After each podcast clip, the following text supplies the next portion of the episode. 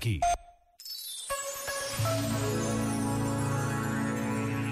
Não vivemos sozinhos e a vida tem-nos mostrado como precisamos uns dos outros, principalmente em momentos de crise, de doença, de fragilidade.